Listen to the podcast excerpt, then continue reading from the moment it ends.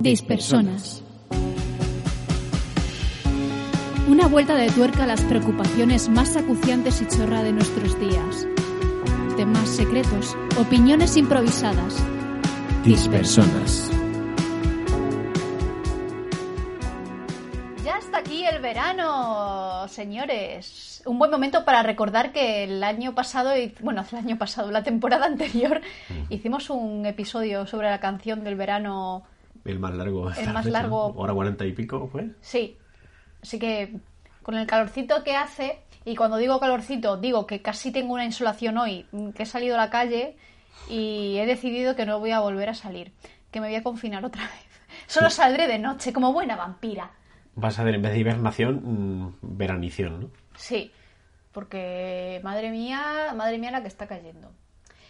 Y también digo lo de la canción del verano porque estoy pensando en que hemos tenido dos episodios ultra intensos, intensísimos. Los dos, los dos últimos episodios yo creo que es de los, son de los más... Bueno, el, el 8 ya nos relajamos un poquito, volvemos a la hora y 5, hora y 10. No, no, no me refiero a, a la duración, sino Ah, de contenido. a la intensidad del contenido Sí, y, sí, de, sí. y de nuestros cerebros, cómo acabaron, que yo los dos días me fui básicamente a morir a la cama, porque es que, es que mm, pensar en la muerte y, Y en, el lo- y, en, apocalipsis. y en los mm, gamers llorando, a mí... Bienveni- bienvenida al mundo de los escritores, que tenemos que estar todo el rato pensando en la muerte y en el final.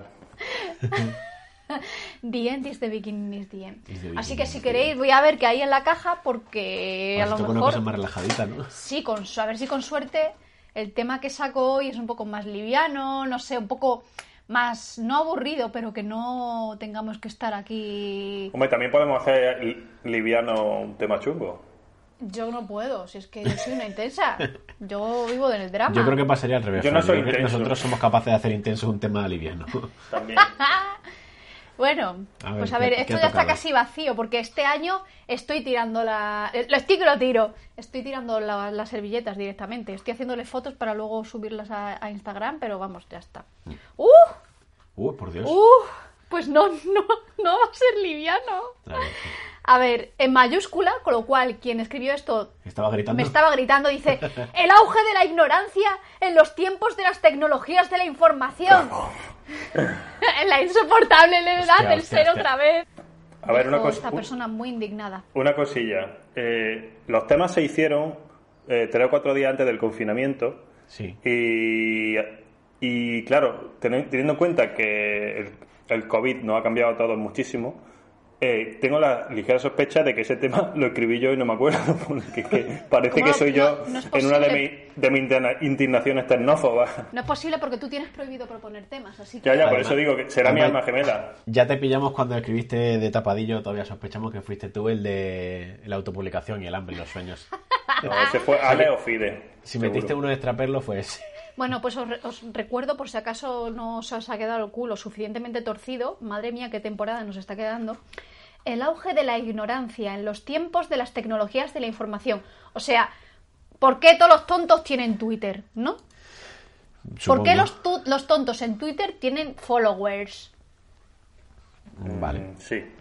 básicamente? Realmente esto va a ser un poco casi un greatest hits de todas las cosas que hemos dicho en lo que llevamos de programa, eh, de todos los programas. Porque siempre volvemos a este tema, pero hoy va a ¿Por ser qué los tontos tienen suerte? ¿Por qué, por qué los tontos llegan lejos? ¿Por qué? ¿Por qué la tontería encanta? ¿Por qué? Explicádmelo. Porque a mí creo que no me han quedado claro después de dos temporadas, porque a cada día que pasa lo sigo viendo en las redes sociales y en las que, lo que no en las redes sociales, en la vida real TM, también lo veo a menudo, gente muy tonta que llega que llega lejos. Vale, pero, Ah, ton- ¿seré pero yo- tonta. seré yo ton- tonta? Tonta, y claro, tú, o sea, a lo mejor tú serías tonta en lo que viene a ser eh, esa escalada de fama. eh, Porque o sea, hay gente que es muy inteligente en cómo hacer eso, pero luego es muy tonta en otras cosas. A lo mejor tú eres muy inteligente en todo lo demás menos eso. Sí, yo creo, y en esto es algo de lo que estoy convencida, que mi personaje de las redes sociales es, es bastante tonto y superficial y que poco tiene que ver con el ser vivo que se esconde detrás de ese avatar y que lea Murakami en su tiempo Pero, libre. a ver, Eli, Eli, yo te he dicho muchas veces que si tú fueses youtuber triunfarías en el sentido de que tienes mucho que aportar y eres muy inteligente y tal. Entonces, es curioso porque... Pero ¿cómo va a ser eso? Porque Sí, sí, es que al eso final... es así. No, y eso y te voy a explicar por qué. Y yo me di cuenta y he hecho varios experimentos con, por ejemplo, con mi Instagram. Por un... Venga, vamos a vamos a ver qué pasa. Famosa por un día. No, no, famosa por un día, sobre todo para medir el número de likes. Y que a lo mejor pongo una foto más artística o que ni siquiera salga yo y que digo, coño, es que, es que está muy guay esta foto.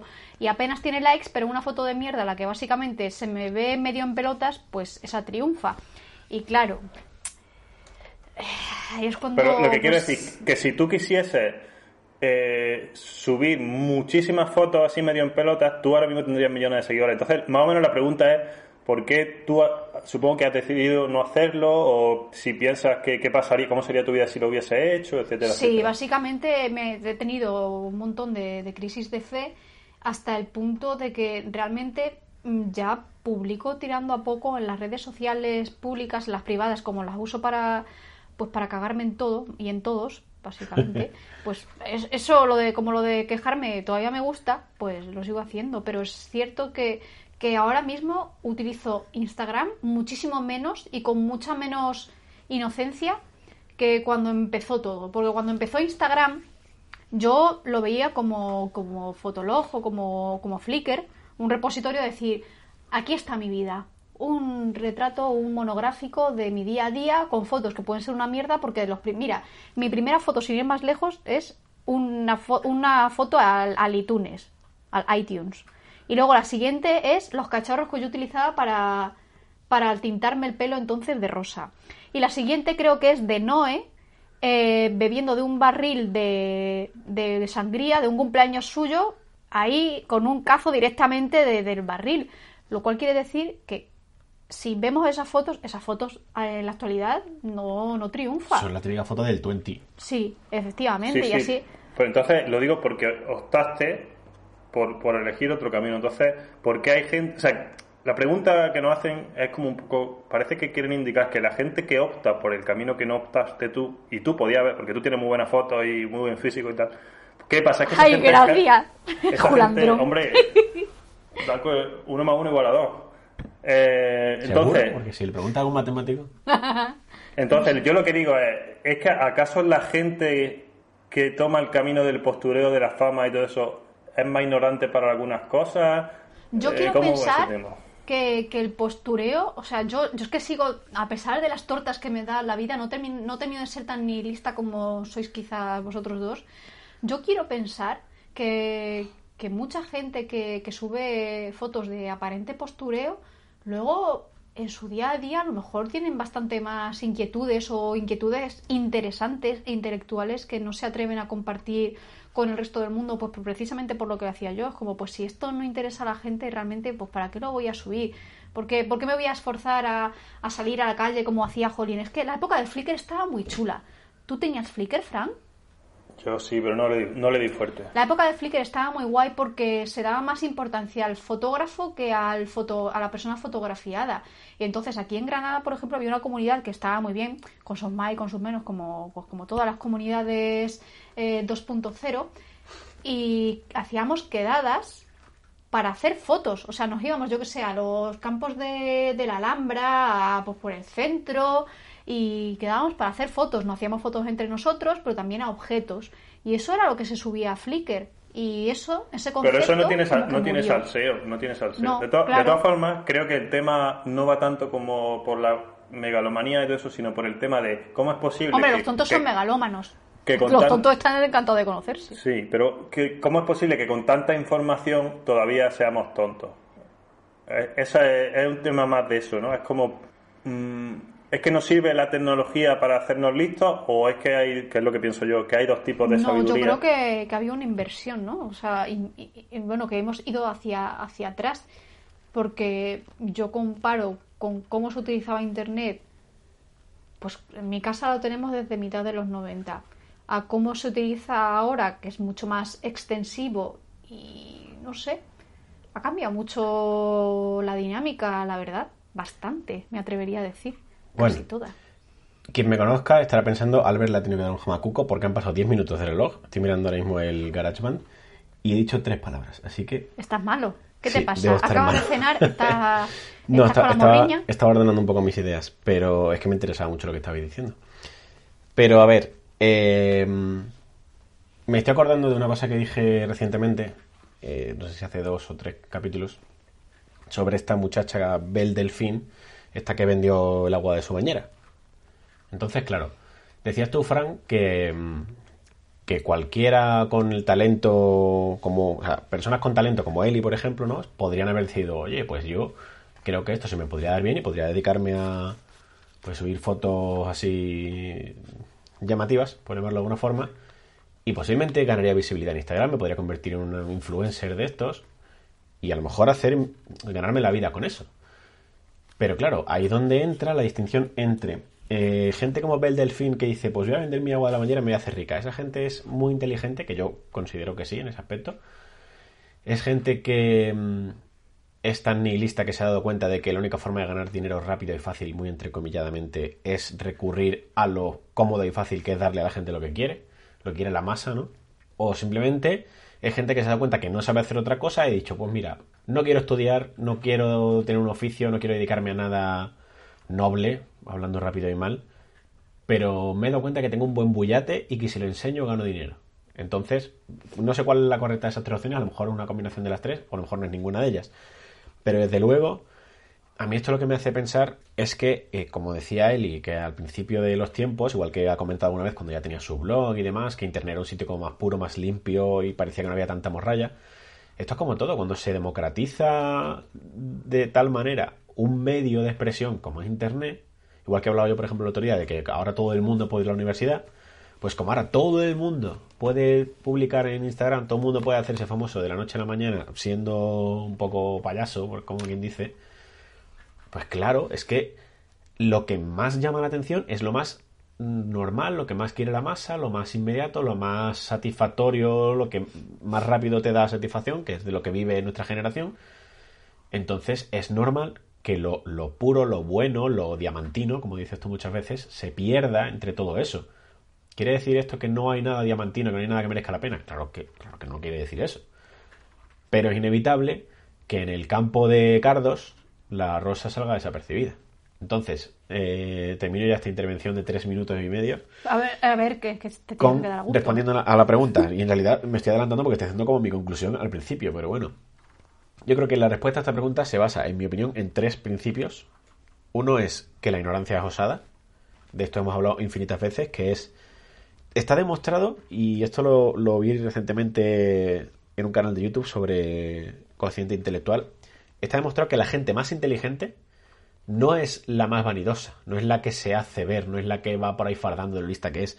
La gente más osada, la gente que más ruido hace, la gente que más llama la atención, es la que se cree que tiene la razón, la que se cree que es muy lista, como lo que dices tú, Fran, de los youtubers que son youtubers de gaming, pero un día se te ponen a hablarte sobre qué fue la revolución rusa. Porque no tienen ni puta idea, pero aprendieron ayer de qué iba el tema y se ponen a hablar de eso. Y además siempre, siempre, siempre la cagan. O sea, Y siempre la cagan porque no siempre tienen toda la empiezan a decir cosas. Yo de los temas que sé que es de libros y psicología, es que no hay, no hay vídeos de esos de YouTube que, que, que Que hacen así. Que, y digo, Dios mío, qué cosas estáis diciendo, pero siempre, siempre, siempre se equivocan. Por eso. Luego, la segun- el segundo principio es, eh, como dije ya en su día, de la canción de Metallica que lee una frase que la lata vacía es la que más ruido hace. ¿El que más ruido hace quién es? Pues el que no tiene nada que ofrecer, entonces necesita llamar la atención de otra manera, que es o recurriendo a la violencia verbal a través de Twitter, o recurriendo al chiste fácil, por decirlo de alguna manera, a lo que vende fácil, a lo que está de moda y sabe que va a triunfar, a enseñar el culo porque sabe que va a tener una legión de frocos automáticamente siguiéndola o siguiéndole. Y el tercer principio es a lo que me remito con lo fácil, lo que a la gente impresiona, lo que a la masa le gusta. Y es que mm, una pregunta que me hacía mi padre de chico y que me encanta es, ¿pero quién es más tonto? ¿El tonto o el que siga al tonto? Porque si el tonto no se le hace caso, pues dices tú, bueno, pues un tonto ya se cansará, ya, ya dejará de dar por culo. Que también es un ejemplo que poníamos el de Donald Trump, ¿no? ¿Por qué Donald Trump llegó tan alto?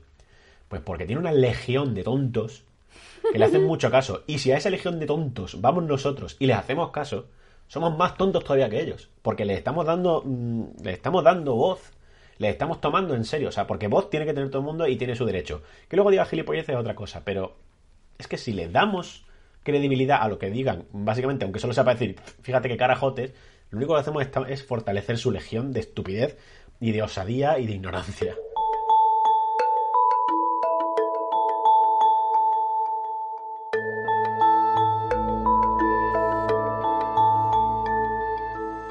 Bueno, eh, esta gente, de tipo Trump, influencer lo que sea, son inteligentes para una cosa. Es difícil hacer lo que hacen, ¿eh?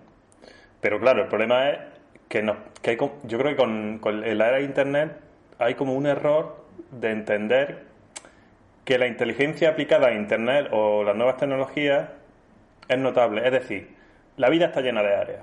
Pero mi perro dice que sí, que está llena de áreas. Hola, Nobel.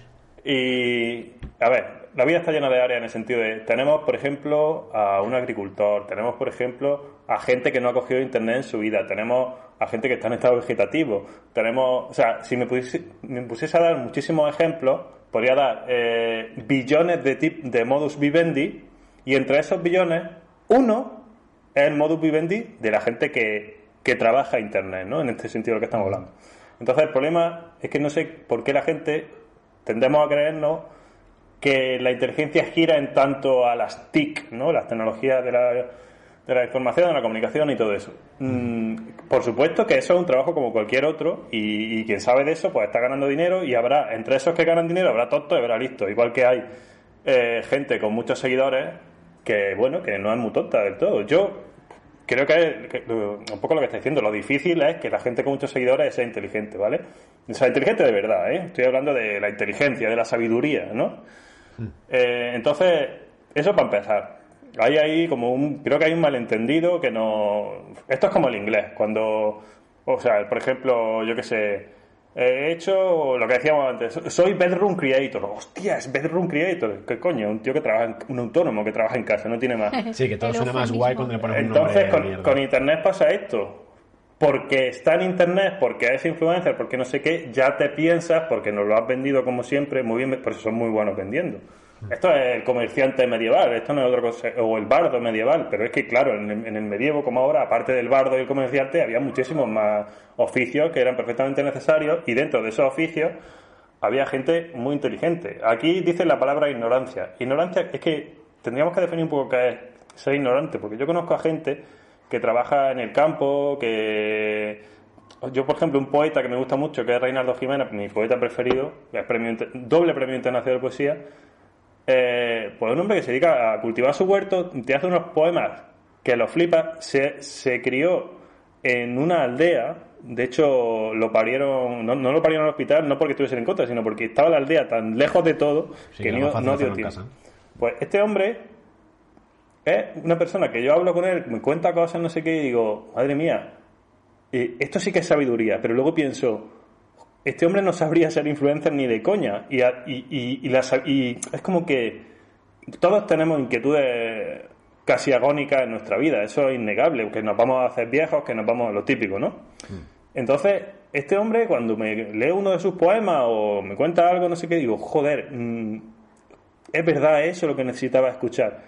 Y entonces yo, mi pensamiento es que e- el tipo de, este tipo de sabiduría que nos salva de nosotros mismos y de la, la naturaleza o de lo que sea, o del destino, es muy, muy rara vez es de ese uno entre un billón que está muy formado en las tecnologías de la información y comunicación y, insisto, que esta gente también es necesaria.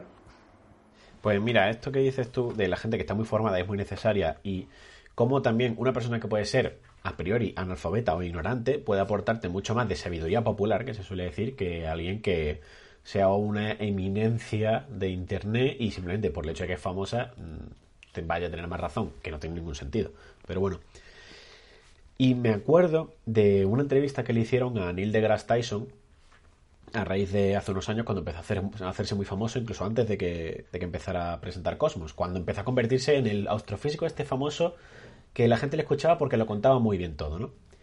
Este tío, eh, como astrofísico que es, pues él empezó trabajando en un observatorio y un día, para las noticias de no sé qué canal americano, pues se conoce que en su observatorio habían descubierto alguna cosa interesante o estaban haciendo un estudio que estaba de moda y fueron allí a hacerle una entrevista, porque él era el director del observatorio.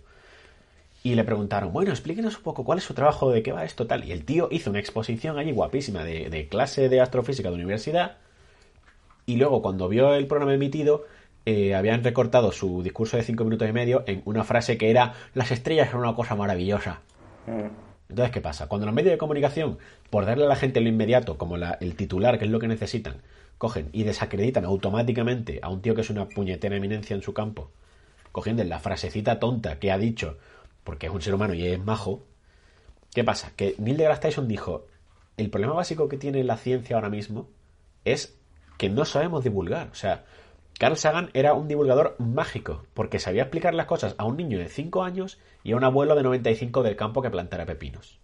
Y si no conseguía explicarle cosas tan complejas como que es un agujero negro, por lo menos le explicaba un poco de astronomía, ¿no?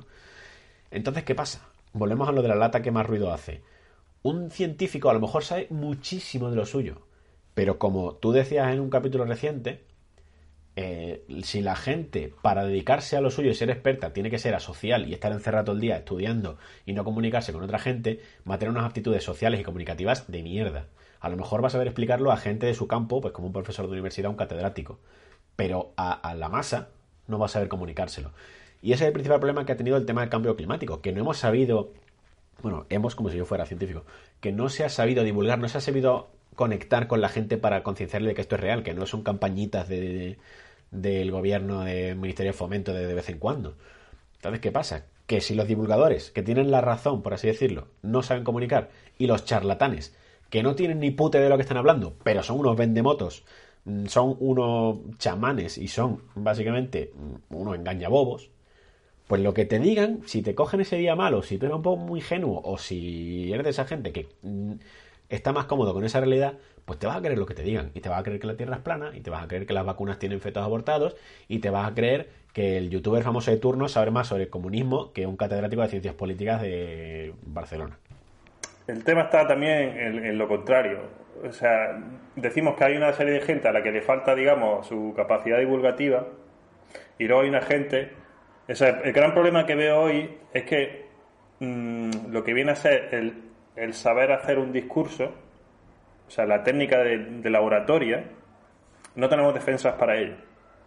Sí, lo comentabas tú una vez como que nos violaban los oídos porque no tenemos defensa para Sí, filtrar lo que nos entra, ¿no? Claro, una violación total porque la técnica de la oratoria está... Esto es como a lo mejor un combate de, de- de artes marciales. Si tú solo sabes dar patadas y el otro sabe dar eh, patadas, puñetazos y zancadillas, nunca, nunca ganará. Entonces, en la oratoria sabe cuáles son tus puntos débiles como escuchante, ¿no? Entonces, Bueno, esto- decían que Hitler era un grandísimo orador. Claro, de ese, es el ejemplo. virtudes. Pero es que, pues ahí donde voy. Digo, ¿cómo es posible que no hayamos aprendido nada desde entonces? O sea, la clave del nazismo es la propaganda. Mm. Y, y mucha, eh, la estética y todo eso. Entonces, Vamos, eh, de- del nazismo y de cualquier forma de, de- de política y de movimiento de que se base en intentar mm, intentar conseguir seguidores, ¿no? claro, entonces el tema está en que los, eh, los influencers o políticos, toda esta gente que estamos de- describiendo, Charlatanes. cha- charlatanes eh, han descubierto eso y nosotros en vez de hacer un, un discurso crítico o aprender qué es la oratoria para defendernos, vamos a tope con ello. Pero claro, entonces el tema está en que no nos damos cuenta de que esta gente es ignorante excepto en eso. Entonces, esto que la pregunta nos hace es como, joder, ¿cómo es posible que seamos tan ignorantes en plena era de la información? Pues el problema no es tanto Internet como medio, sino el problema es pues lo de siempre, que, eh, que si eres más listo que tú, pues, pues te la dan. Y, y claro, Aquí es que hay muchos temas que cortar, porque también se añade el tema de que si quitas la filosofía de los institutos, eh, no fomentar esto, lo ha dicho todo el mundo. Aquí en 10 personas intentamos no repetir lo que ya se ha dicho, pero bueno, lo menciono para ir más allá de esto. El tema es que si no tenemos espíritu crítico, pues menos defensas tenemos contra la oratoria. ¿Qué pasa? Que al final te pegas gran parte de tu día escuchando a oradores, ya sean gamers o influencers de moda o lo que sea, Y no tienen métodos de defensa, claro. no tienes método de defensa y tampoco tienes tiempo para aprender esa sabiduría de la que hablábamos, sabiduría de verdad, eh, verdaderamente útil, o sea, útil para ti, porque claro, eh, la sabiduría esta que estamos hablando de la oratoria es útil para el orador. Es por cierto que todo esto de la oratoria, todo eso me está recordando a, a tiempos bíblicos, ¿sabes? Es subirse ahí en, el- en un monte y... Es que, los de verdad. A fingir que se sabe de algo. Claro, O sea, en que realidad- no- lo importante, y esto es algo que, que incluso se dice en muchísimos libros de, de lidera- de liderazgo que, que yo he leído, y es que lo importante cuando tú te subes a, a ese montículo, cuando vas a una oficina y te diriges a un grupo de gente, la clave no está en que sepas de qué estás hablando, sino que des la impresión de que sabes de lo, lo que estás diciendo. Claro, eso, eso en inglés hay una expresión eh, muy mítica que es fake it until you make it. Es tú eh, vete metiendo ahí a ver si cuela y de pronto igual un día consigues llegar a presidente del gobierno de- después de haber sido un acosador, un magnate que de 50 proyectos que ha tenido le han fallado 48, pero como tenía dinero para quemar le han acabado saliendo dos. Y oye, te ha salido el tiro bastante guay, porque encima resulta que todas las tonterías que dices, tienes un séquito infinito de personas que te han hecho presidente, que se creen lo que digas, mm, a pesar de lo que digas. Entonces, con esto, por ejemplo, ayer estaba viendo eh, en el Facebook de una amiga que es estadounidense, eh, publicaba un vídeo de, no me acuerdo cómo se llama este tío, pero bueno, es un típico late night host de estos, y de, crítica política y hacía el típico vídeo en el que va un entrevistador como a camelarse a la gente a la que quiere, de la que básicamente se quiere reír para dejarla en evidencia, ¿no? Entonces iban a un rally de Trump y le iban a preguntar a las personas que más pinta tenían de que iban a caer eh, cosas como salía un tío que era eh, un señor de grandes dimensiones con gorra militar, con barbaca de cuatro días de no haberse lavado el sobaco y con una camiseta que ponía delante no me acuerdo cómo era el mensaje, pero básicamente era eh, cosas muy hirientes y machistas contra Hillary Clinton, contra Mónica Lewinsky y con la- el lema detrás que ponía Trump that pussy. Y a este señor le hacían, le hacían la pregunta de, oiga, ¿usted cree que tenemos que recuperar los valores antiguos como la caballerosidad y tratar bien a nuestras mujeres? Eso es un valor muy americano, ¿verdad? Sí, sí, sí, eso no hay nada más americano que tratar bien a las mujeres, porque... Bueno, por cierto, eh, ¿me puede enseñar usted la camiseta? Es que me fijo que lleva una camiseta. Sí, sí, mira, dice, la Levinsky la chupa mejor que Mónica. ¡Ah, ah! Y dice, ah, vale, o sea, no vemos la ironía, ¿no? y se está riendo de él en su puta cara y el nota no se da cuenta. Entonces, claro, con toda esta diatriba absurda que acabo de hacer, quiere decir, a esa gente, ¿cómo la convences tú de nada? O sea, cuando el tonto es más tonto que el tonto al que siguen, es que no, no hay forma, o sea, es que, la, es, es que no hay forma de convencer a nadie no es de tonto, manera aquí sí que racional. es verdad que es ignorante. Es que eso es ignorancia voluntaria. Es que literalmente era gente que decía que da absolutamente igual lo que diga o haga Trump sobre Grab them by the pussy, que si Obama es un asesino, que si la CNN son fake news, da absolutamente igual. Yo voy a votar a Trump hasta que me muera. Digo, pues tío, es que eres un voto perdido, lo siento. Es que ya no porque votes a Trump o deje de votar a Trump, es que si votaras igual de ciegamente al partido contrario, me parecerías igual de peligroso. Sí, eh, a ver, ha- has mencionado la fake news. eh, a ver, aquí yo pienso que, bueno, yo pienso no, esto lo decía Huxley y muchísimos autores de ciencia ficción de hace muchas decenas de años, que Internet construía la dictadura perfecta. Por, entre otras cosas, por la fake news y por el tema del mara- marasmo de información. Y, y esto, lo del marasmo de información se entiende muy bien con lo de veo el bosque pero no veo los árboles, ¿no? Por O sea, cierto, que es- voy a hacer un inciso y es que el singular de fake news es fake news, no es fake news, porque se lo escuché una vez a Casado y se lo he escuchado más de una persona y por Dios, por la Virgen, mm, new no es una el singular de noticias. Puedes continuar. Inciso de niño rata patrocinado por... Traductores niños ratas de ayer y hoy. Bueno, eso, entonces, vemos Internet siempre igual, es bosque, bosque, bosque, bosque, bosque, pero nadie sabe qué son los árboles. Esta- este tipo de sabiduría más llana y sencilla que yo os decía antes es justo de la gente que ve los árboles. Y que ya le puedes poner 80 millones de bosques, pero va a decir, coño, los putos árboles. Pero Internet, pues, es- es- a ver, aquí quiero decir, quiero aclarar que esto no es conspiranoico. Yo no pienso que Trump se reúna con Putin en una, en una entrevista y diga, vamos a crear TikTok, bueno, TikTok lo crean los chinos, pero bueno, vamos a crear Instagram de forma que no sé qué, no. Yo pienso que simplemente que hay un efecto rebote de Internet que por lo que sea les viene muy bien, ¿no? Entonces, Sí. yo por eso estoy, ya sabéis que estoy en, en contra, no me gusta decirlo, pero vamos, que yo por mí viviríamos mucho mejor sin Internet. O sea, Internet como el, el- el correo electrónico para el trabajo, el chat de empresa, el WhatsApp para los amigos y, y- y el GPS por si te pierdes y, y ese tipo de cosas. O- a, ver, o- a- a mí es que me hace mucha gracia la ironía de, por ejemplo, la gente que dice que... O sea, que se dedica a defenestrar a todo el mundo de Internet, que si a sus contrincantes los abusan verbalmente, toda esta gente que se nos ocurre, ¿no? Pues lo típico, cada vez que alguien de izquierdas, por ejemplo, dice que otra persona es un facha, automáticamente va a la cárcel. Cuando Willy Toledo dice que se cagan Dios, le montan un pollo, pero todos los días un montón de gente con un aguilucho en el avatar dice que si a los maricones habría que dejarlos una cuneta. Bueno, pero es que a toda, toda esa gente están adoctrinadas. Vale, Están- no, no, pero, pero no me refiero a eso. Me No, pero, refiero pero que, funciona muy bien la ignorancia con eso, porque es gente a la que le han repetido un mensaje 80.000 veces y por eso salen todos ahí Sí, como pero, pero eso no es a lo que quiero llegar. A lo que me refiero es que toda esa gente hace esas cosas, se les permite totalmente, porque claramente se ve hacia dónde, por dónde cogea un poco la policía de internet. Pero claro, el día que esa gente, de verdad, cada vez que tú pones un mensaje de eso, se le denuncia la cuenta, se le cierra, y a los tres avisos se le presenta un policía en su casa diciéndole que está haciendo, por ejemplo, apología del terrorismo o delito de odio contra minorías o contra grupos mm, minoritarios, ya entonces, ahora los fascistas somos los que pretendemos aquí ponerle vallas al campo y a internet. Ah, pero cuando a un tío que dice que me cago en Dios lo meten en la cárcel o lo enjuician durante meses, y no es que yo tenga especial simpatía a Willy Toledo, pero, mm, colega, aquí de todo para todos, ¿no? O sea, Pero es que eso... Se nos pierde un poco la ironía. No, a ver, eso funciona. Funciona porque a Trump le ha funcionado, se llama marketing. Una vez más, queridas personas, todo esto es marketing. ¿Por qué funciona el darle la vuelta a la tortilla? Porque está visto que, que en el pasado se ve que ha funcionado y no es algo nuevo realmente. Es una técnica que se ha utilizado mm, desde mm, tiempos inmemoriales.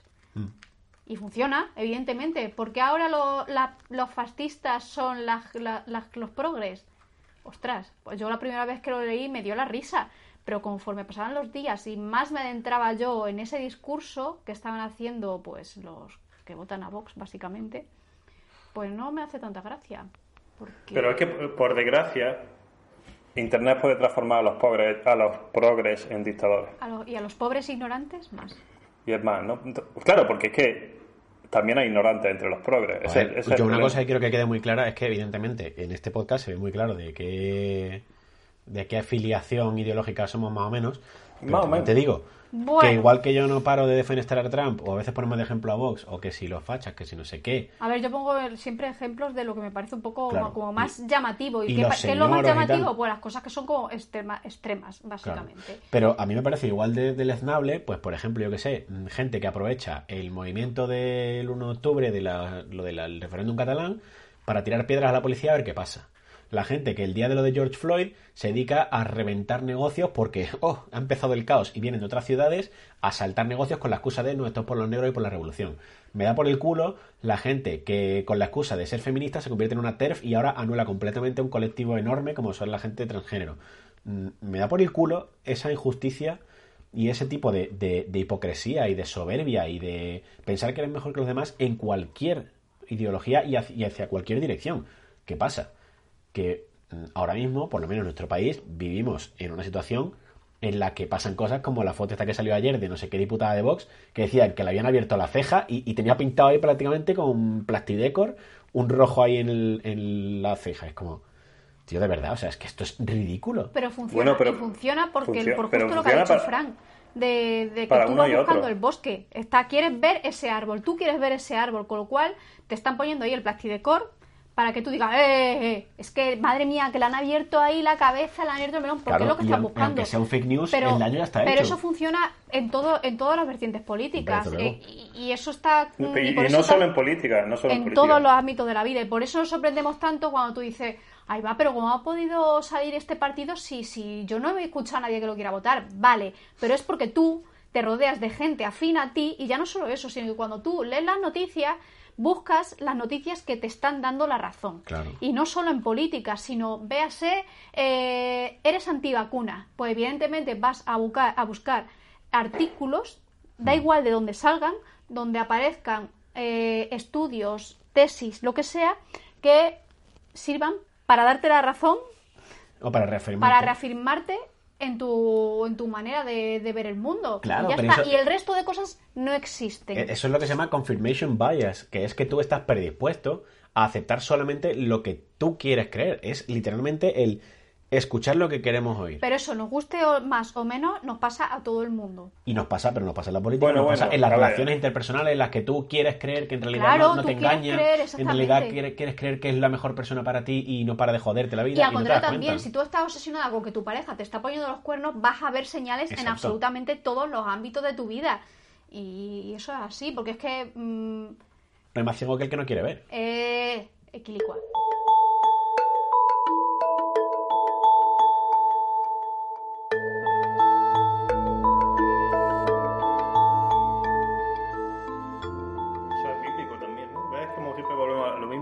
Del Biblia es neolítico, una gran fuente de conocimiento. del neolítico, la humanidad ha pasado a la Biblia, uy, que avance, y luego pues se han quedado ahí.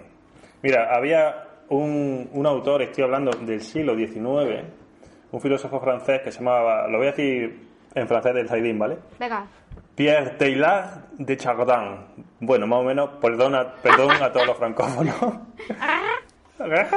Entonces, eh, este hombre... Granaíno, pero charlán de francés. El la vida. Bueno, total, que el Teilhard, en el siglo XIX, antes de que Internet fuese ni siquiera una idea, ideó una, una cosa que se llama la noosfera, que es que en, uno- que en una época futura habría una especie de embrollo nervioso o envoltura pensante que aunaría todo lo, que todos los hombres piensan y lograría lo que llama la planeti- planetización humana, que es básicamente lo que los religiosos llamaban la parusía, que es el, el avenimiento glorioso del fin del mundo. Entonces, me hace mucha gracia que este hombre ya sabía lo que iba a pasar, que nosotros usando Internet sabemos lo que produce, que es lo que las, las mierdas que acabáis de describir en uno y otro lado, tanto de política como lo que no es política, porque en medio ambiente y tal también podríamos hablar de la ignorancia que crea Internet con eso. Y, y no sé, yo me sigue flipando que todavía la gente está intentando en Twitter salvar el mundo. sí. Pero, Sí, hay gente que se piensa que va a conseguir convencer a nadie a través de Twitter, ¿sabes? Bueno, pues entonces lleva toda la razón nuestro amigo con esto de que la ignorancia mora y requete mora en Internet y me pregunto qué necesitamos más para darnos cuenta. A ver, esto a mí me recuerda mucho a la escena esta de la peli de Origen, la Inception, en la que descubren cómo en un, digamos, en una, en un gueto de un país pobre, eh, ven que hay como una sala donde hay un montón de gente conectada a la, al mundo este, ¿no? De los sueños, porque su vida es tan asquerosa que se conecta ahí para vivir felizmente hasta que se muera orgánicamente y no se dé ni cuenta. Pues Eso es un no poco lo vimos el otro día en el Ministerio del Tiempo. Sí, en este tipo creo que pasa algo parecido. Entonces, es- esto es un poco lo mismo. O sea, Internet, como cualquier forma de entretenimiento en realidad, como el cine, como, como leer un libro, siempre ha sido una forma de escape. El problema es cuando no te das cuenta de que los Sims no son la realidad. O sea, mm, amigo, que, que esto es una cosa que debería ser temporal, que tú vas un ratito a Internet, mm, te peleas con alguien y vuelves a la realidad donde todos somos civilizados y somos capaces de hablar las cosas. Bueno, El problema es que no lo hasta hacemos. que llega y te meto con el mechero, Sole. Claro, Pues, y, y luego pasan cosas como la noticia aquella famosa de una muchacha que le tuvieron que quitar a su hijo porque se estaba muriendo de malnutrición porque ella estaba demasiado ocupada jugando a A cuidar a su Life. bebé en el Second Life. Sí. What the actual fuck. Pero es que no, es que no somos felices con lo que tenemos y con lo que podemos aspirar. Esto es algo de lo que ya hemos hablado también un poco ad nauseam y es que necesitamos crear nuestra vida utópica e idealizada, mm, seguramente inspirada en los famosos y las famosas a las que sigue, Claro. y, y queremos tenerla a toda costa. ¿Qué pasa? Que no tenemos talento y no pasa absolutamente nada por no tener talento interpretativo musical, que cada uno los talentos son muchísimos y yo, por ejemplo, no tengo talento para ir a recoger aceitunas. ¿Para qué nos vamos a engañar? Pues un talento que, que está, está muy guay. Tampoco tengo talento para esquilar ovejas y me encantaría porque tengo muchas primas ovejas y esto no es coña porque mi tío tiene, tiene borregas en su campo y Es yo le duro, digo que son mis primas. esquilar ovejas, ¿eh? Es duro, es durísimo. Bueno, es es, durísimo. es lo que decíamos el otro día, ¿no? Yo ¿Por qué tengo talento para lo que yo ser- sé hacer, que Claro, es No todo el mundo tiene que ser traductor o médico o abogado. y mandar. Ya está. Vale, pues ento- entonces, eh, Internet, como decía Huxley, es la dictadura perfecta que tiene la apariencia de una cárcel sin muros donde los prisioneros no piensan en escapar. Y además es que Internet, y esto ya es psiquiatría, psiquiatría más reciente, es un double bind, que es que estás cogido por los dos lados. Es decir, Claro. por una parte te machacan con fotos súper guapas de influencers que parecen colaboratorias más listos que tú y te sientes débil y luego en esa debilidad te cogen por los huevos y te meten lo que quieran, te, te meten todo lo que tú quieras creer, I want to believe. Sí. Entonces, eh, por eso digo que el, el ser humano claramente, por lo que estamos contando, se trasluce que está programado para ser imbécil. ¿Vale?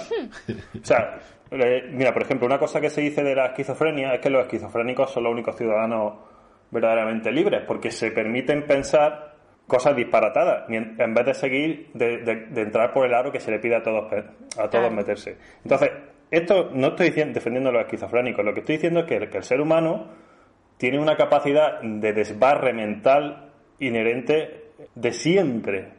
Entonces, el problema que veo yo es que hay, evidentemente no, no estoy dando una visión pesimista ni tremendista porque hay formas de salir de ese double bind, de romper esa cala chakra que te, te- que te tiene dando vueltas como un, como un ratón siempre, ¿no? En el mismo eje. Hay formas de romperlo. Como por ejemplo, pues como digo yo, yo por lo menos personalmente a mí me sirve, pues cuando hablo con este poeta que os digo, pues mm, salgo un poco de esta rueda y digo, espérate, vamos a ver esto de otra forma diferente, con otro tipo de sabiduría. Pero el problema que veo yo, y además que me parece que creo que está claro, creo que casi, casi cerraría el debate, que Internet es, es, es malo para esto, es malo para esto, ya está. O sea, Internet en el sentido de redes sociales y tal. Entonces, mm, no sé cómo vamos a salir de ese double bind, de estar pillado por los dos lados. Desde luego ahora mismo estamos inalvis total, o sea, la gente está perdidísima. este- por eso digo que hay muchísima gente que todavía piensa que va a salvar el mundo, va a arreglar las cosas, va a aprender algo en Twitter, allá de los memes. Entonces, mm, no sé, no sé muy bien cómo vamos a salir de esta tontería. Yo no sé.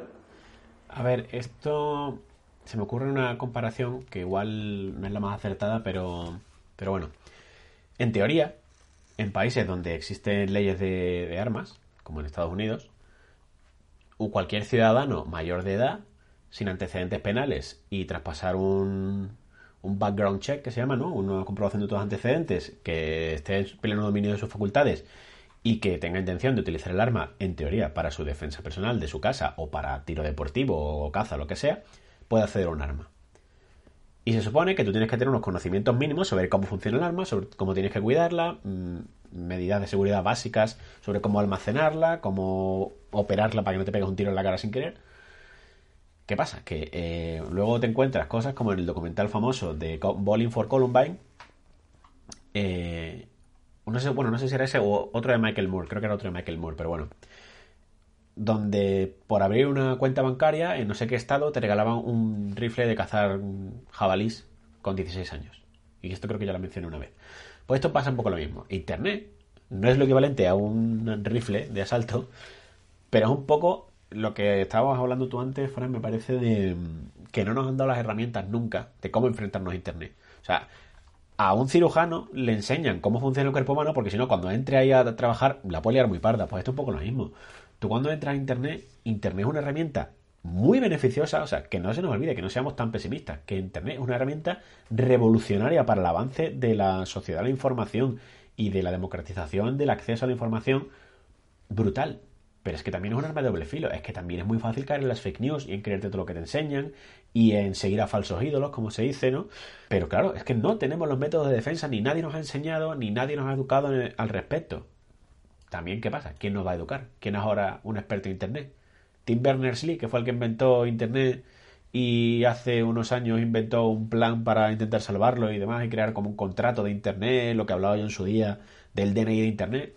Es que, claro, esto avanza demasiado rápido y no somos capaces de ponernos al día para generar esas herramientas básicas o esas competencias que nos permitan, más allá del sentido común, defendernos de la parte mala de Internet.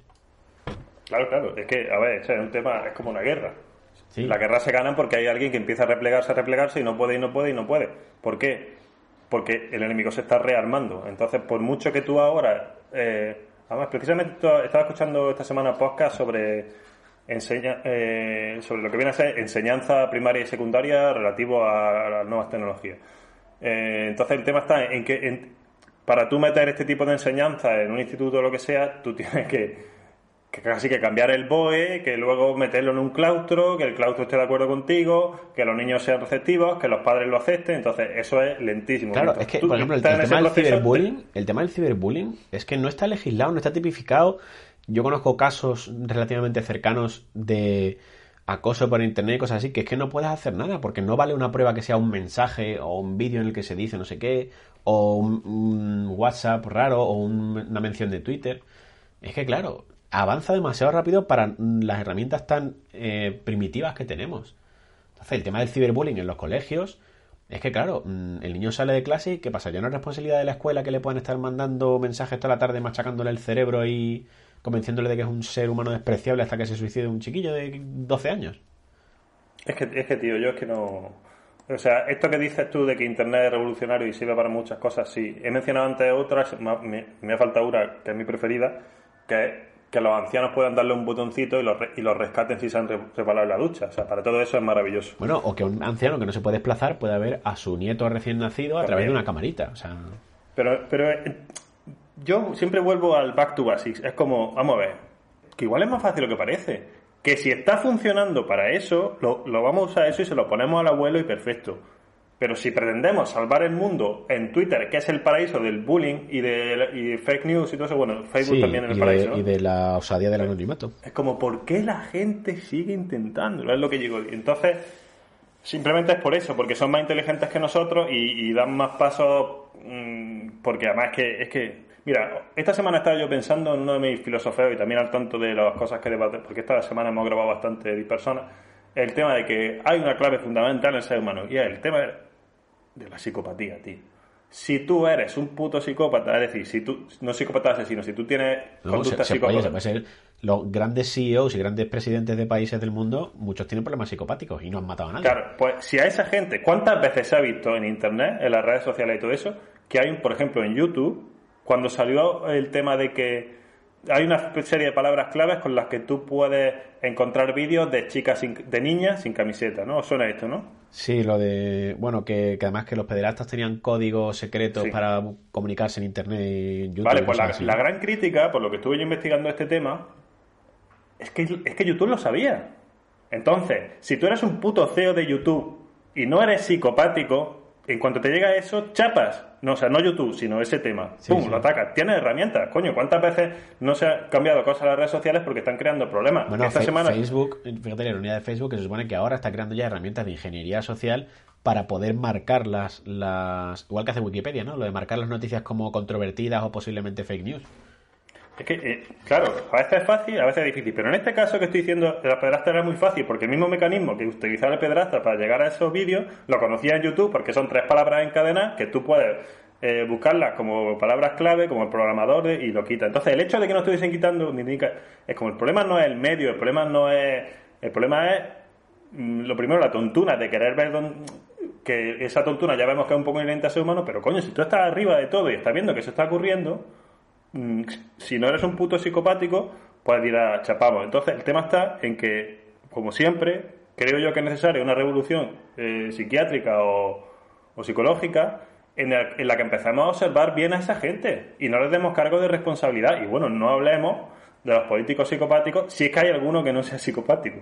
Qué- qué exagerado soy. Yo creo que es condición sine qua non.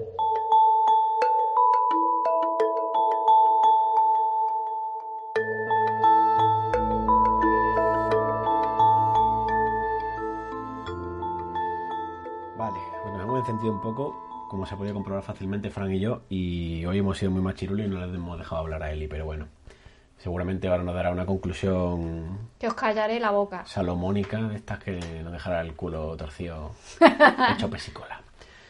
Si queréis, eh, vamos a empezar con las recomendaciones y porque Eli lo ha pedido, va a ir ella última, así que eh, voy a empezar yo por aquello de que ha hablado Fran el último. Y voy a ser muy rápido. Mis conclusiones no las voy a decir porque ya se han extraído de todo lo que he dicho hasta ahora y sería yo otros cinco minutos hablando.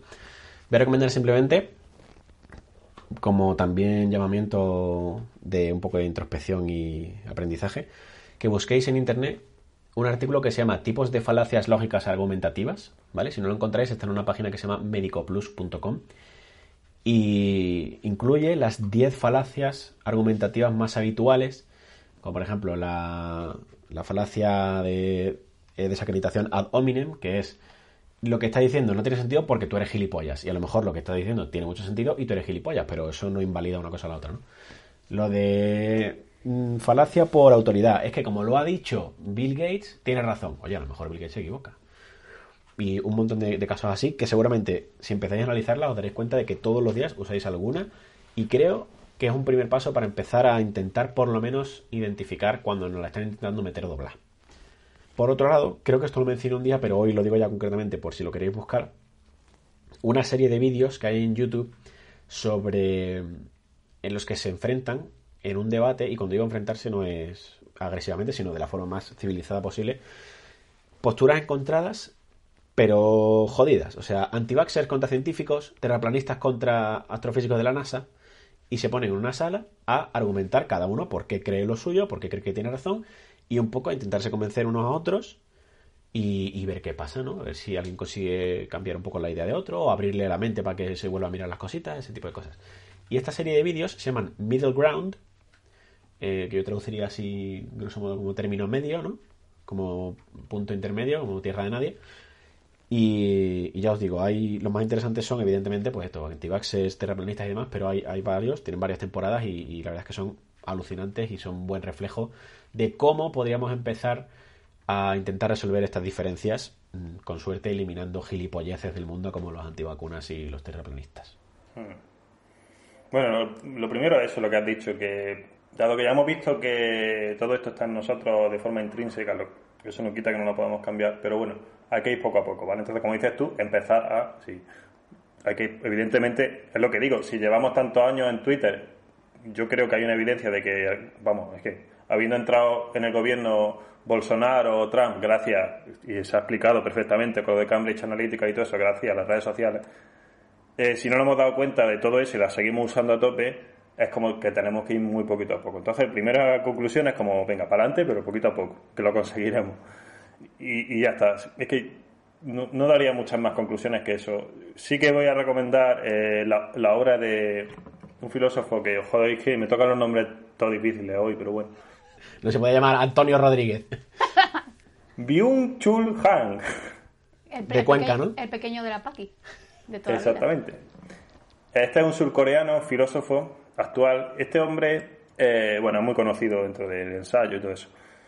Eh, este hombre es la prueba clara de que hay esperanza para el ser humano en la actualidad.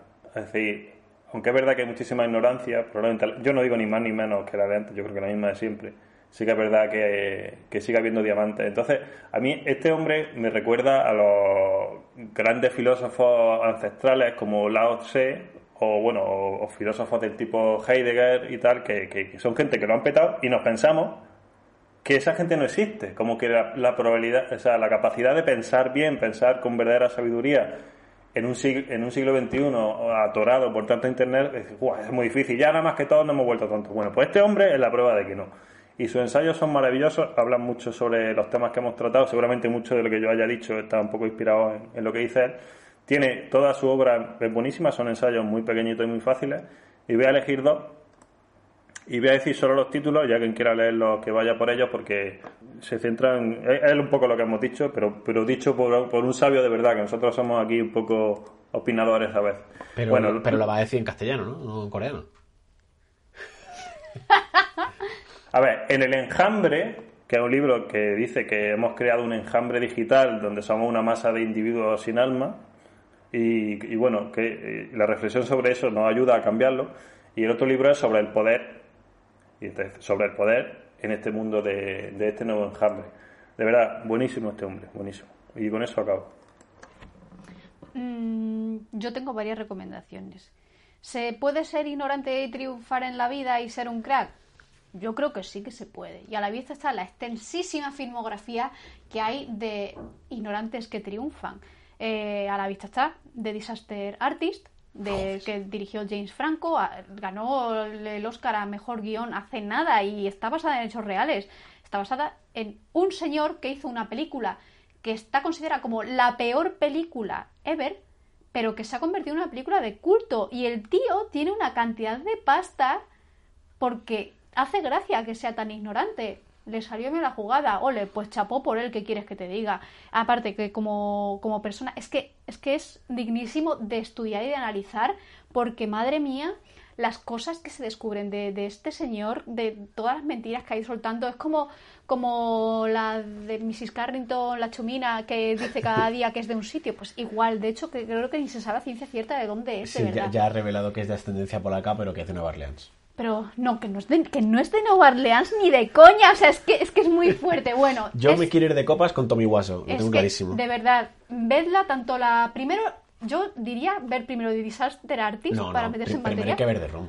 Es que ver Room es una experiencia que es necesaria en la vida y vivirla en concreto más de una y de diez veces. Así os lo digo. Y luego leer los datos, eh, la- los trivia de IDMB, porque es que es impagable, vamos. Es increíble. Luego tenemos, pues, también otros casos bastante flagrantes, como Zulander. Zulander, ¿cuánto, ¿hasta dónde llega Zulander? Zulander llega a hacer un, un- en un edificio gigante que caben muchísimas personas para niños que no saben leer chachi.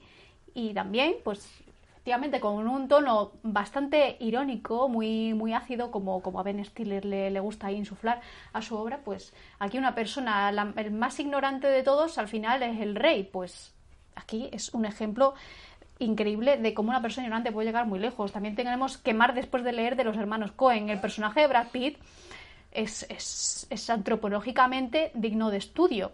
Y ahí lo tenéis, llegando lejísimos en la vida, sin entrar en spoilers. Y luego, pues, tenemos otra de mis películas favoritas de Tim Burton, que es Ed Wood. Ed Wood existió y fue un director de cine que era un inepto. Se le ocurrieron unas cosas que es como, pero vamos a ver, Ed Wood, ¿dónde pretendes llegar con todo esto? Si no va a llegar a ningún lado en la vida como cineasta. Bueno, pues se convirtió en una figura de culto y aquí tenemos una película protagonizada por el marido de, de Tim Burton, que no de Elena Bonham Carter, todo el mundo lo sabe ya. A mí me parece maravillosa y es dignísima de ver.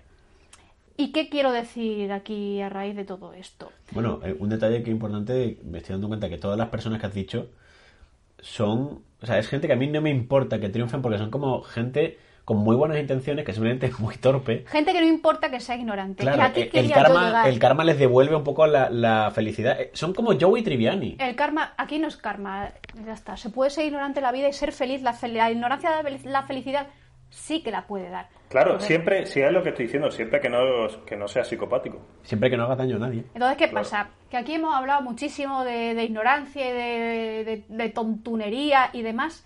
¿Qué pasa? Yo no tengo ningún problema con la ignorancia. A mí la ignorancia me parece mega positiva, me parece necesaria, me parece que está muy bien. Yo soy extremadamente ignorante en muchísimas cosas. Cuando Cerefón le preguntó al oráculo de Delfos si había alguien que supiese más que Sócrates, le dijo el, oráculo, no, nadie sabe más que Sócrates. A lo que Sócrates respondió, "Eh, mire usted, yo solo sé que no sé nada. O sea, estaba ahí Qué es. y era el más sabio de todo el mundo. ¿Y que, qué dijo Sócrates? Que no pasaba absolutamente nada por ser ignorante. Y, y esto luego se tradujo posteriormente pues, en obras como yo que sé, la de mm, obras de San Agustín y principalmente por la de Nicolás de Cusa, que surgió ahí un término que se llama docta ignorantia. La docta ignorancia es la actitud prudente de una persona sabia ante, los ante la magnitud de los problemas del universo y ser consciente de las limitaciones que uno tiene en cuanto al conocimiento del mundo. No pasa nada por ser ignorante. Yo no tengo ningún problema con la ignorancia. Con lo que sí que tengo un problema es con la cabezonería. La cabezonería La cerrazón. es que sigamos metidos en la caverna con los ojos tapados pensando que esto, las fake news, esto que nos enseña Internet, esto que nos enseñan las redes sociales, esto que nos enseñan los gobiernos, todo esto que nos enseñan estas imágenes que estamos viendo reflejadas en el fuego, que, que es la verdad. Y no, queridas amigas, queridos amigos, esa ignorancia no es la buena, no es la docta ignorantia, porque si nos conformamos con las imágenes que nos refleja el fuego, jamás vamos a salir en búsqueda de la verdad, que no es la verdad, es la verdad con mayúsculas. Y esa ignorancia sí que me parece peligrosa, porque esa es la ignorancia de alguien que llega a Twitter y dice, pues yo no tengo ni idea de, de esto, pero voy a encabezonarme y voy a insultar y voy a vejar y voy a... Y así, escala, escala, escala, y es donde vienen los verdaderos problemas. Entonces, por favor, mi llamamiento de hoy es, primero, que reconozcáis que humildemente sois ignorantes, pero que una vez que lo reconozcáis, os quitéis la bendica del delante de los ojos, salgáis de la cueva, por Dios bendito, que afuera se está muy bien. Y a lo mejor la verdad, pues no os termina de gustar. A lo mejor descubrís que fuera de la caverna hace mucho frío o mucho calor, pero por lo menos lo estaréis sintiendo. Y esa ignorancia será muchísimo más positiva. Y hasta aquí mi argumentación de este episodio, que ha tardado en llegar, pero ha llegado, ¿eh? Todo Yo- lo bueno se hace avisado- Yo he avisado que nos iba a romper el culo y a los hechos me remito, pero bueno. Yo, si Fran, ¿tú tienes algo más que añadir? Sí, bueno, decir que esta- la máxima platónica de solo sé que no sé nada se, se ha traducido así, pero no fue exactamente lo que dijo. De todas formas, lo que dijo es más lioso todavía, pero la clave, lo que estaba diciendo, y esto luego lo, lo trabajó Sócrates en sus diálogos con Menón, es que nunca llegaremos a saber nada con exactitud. Pues exactamente, es que, que lo que hay que decir es que no sé nada as in, pues no sé todo sobre todo. Bueno, en, eso consiste el método científico. Y, y, por ejemplo, un- el tatuaje que tengo yo en el brazo izquierdo, que es el símbolo del ateísmo, es un átomo que le falta uno de los aros por completar, aparte porque forma una A muy bonita, porque representa el espíritu científico de que no tenemos todas las respuestas, de que siempre queda algo más por aprender. Y sobre esto hay un capítulo de la última temporada de Futurama acojonante, en el que el profesor Farnsworth eh, inventa como la teoría de la unificación del todo y su vida pierde sentido porque es como, es que ya no queda nada, como científico no tengo nada a lo que aspirar, ya está todo descubierto. Entonces, claro, es que si no nos queda nada por descubrir, si no nos queda nada por aprender, si no nos queda nada por reevaluar, incluso lo que sabemos que, te- que ya teníamos aprendido, desaprenderlo o mirarlo desde una perspectiva que nos permita ver si de verdad es la verdad, que dice Eli con mayúsculas, La verdad.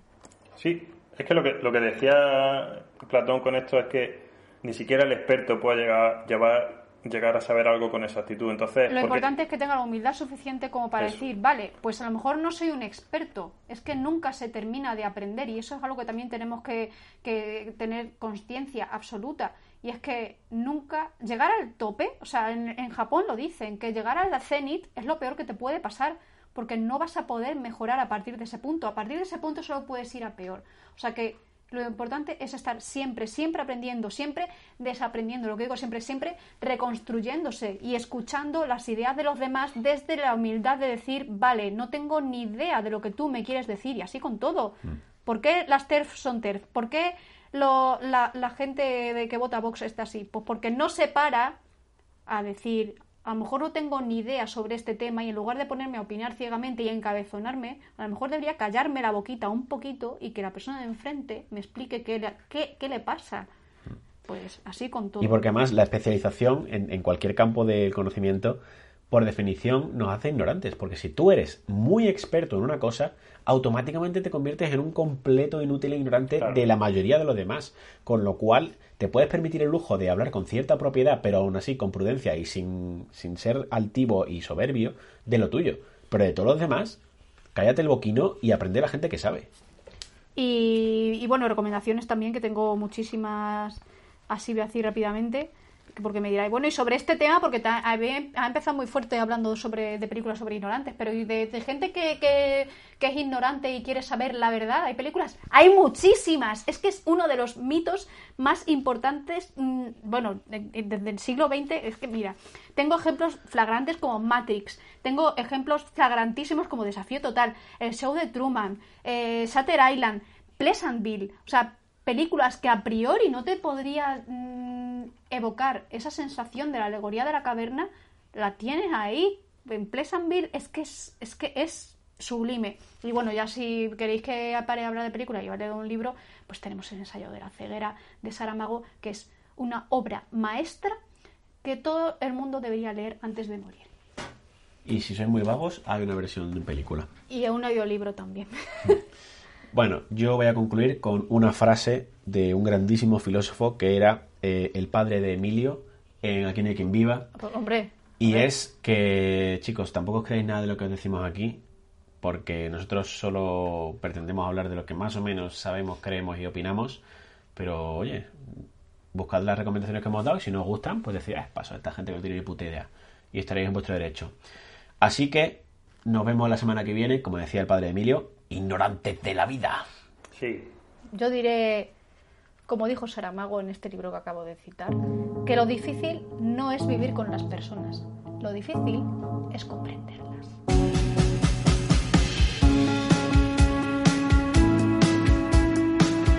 Dispersonas.